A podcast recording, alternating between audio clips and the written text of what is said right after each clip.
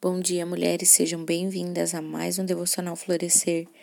Aqui é a Juliana Monteiro e hoje falarei sobre a questão do divórcio que está em Mateus 19, do 1 ao 12, que diz assim: E aconteceu que, concluindo Jesus essas palavras, partiu da Galileia e dirigiu-se para a região da Judéia no outro lado do Jordão. Grandes multidões o seguiam e a todos curava ali. Alguns fariseus também chegaram até ele e, para prová-lo, questionaram-lhe. É lícito o marido se divorciar da sua esposa por qualquer motivo? E Jesus lhe explicou: Não tendes lido que no princípio o Criador os fez homem e mulher e os instruiu. Por este motivo o homem deixará pai e mãe e se unirá à sua mulher e os dois se tornarão uma só carne? Sendo assim, eles já não são dois, mas sim uma só carne. E portanto, o que Deus uniu não o separe o ser humano. Replicaram-lhe: então, por qual razão mandou Moisés dar certidão de divórcio à mulher e abandoná-la? Ao que Jesus declarou: Moisés, por causa da dureza dos vossos corações, vos concedeu separar-se de vossas mulheres, mas não tem sido assim desde o princípio.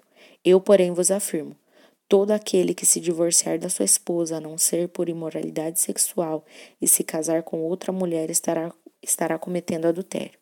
Então os discípulos consideraram: se estes são os termos para o marido e sua esposa, não é vantagem casar.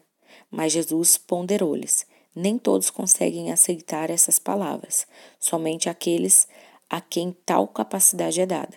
Pois há alguns eunucos que nasceram assim do ventre de suas mães, outros foram privados de seus órgãos reprodutores pelos homens, e há outros ainda que a si mesmos se fizeram celibatários por causa do reino dos céus.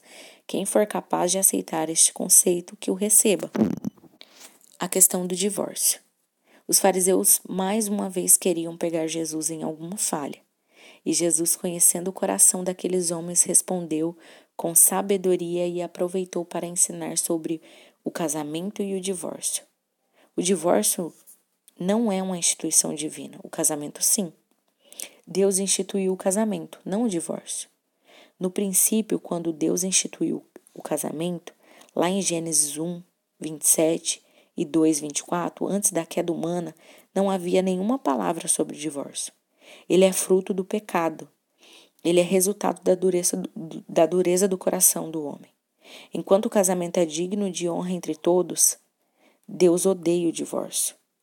Moisés não mandou divorciar por qualquer motivo, ele permitiu por um único motivo, a dureza do coração. O divórcio nunca é um mandamento ou ordenança, mas uma permissão dada ao homem por livre-arbítrio. A concessão para o divórcio estabelecida na lei de Moisés tinha como propósito proteger suas vítimas. Segundo a lei judaica, somente o marido podia iniciar o processo do divórcio. A lei civil, porém, protegeu as mulheres que, naquela cultura, viviam completamente vulneráveis e condenadas a viverem sozinhas e desamparadas.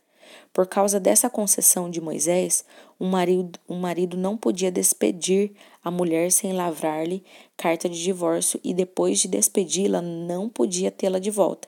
Caso essa mulher viesse a casar-se novamente ou mesmo no caso dela ficar viúva.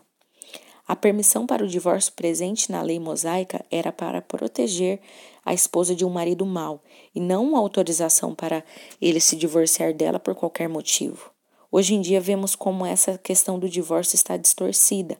Hoje pessoas casam, amanhã se divorciam desacerbadamente. E essa com certeza não é a vontade de Deus. O casamento aponta para a união, comunhão, compartilhamento e companheirismo. Esses são os princípios que Deus estabeleceu. E quando vividos, muito o agrada. Deus nos chama, nos chama para irmos na contramão do mundo onde o divórcio se tornou comum. Famílias fortes são a base da sociedade. E não existe igreja forte sem famílias fortes. E nenhum sucesso, seja lá em qual área for, valerá se tivermos nossas famílias destruídas. Portanto, que permaneçamos firmes nos princípios que o Senhor.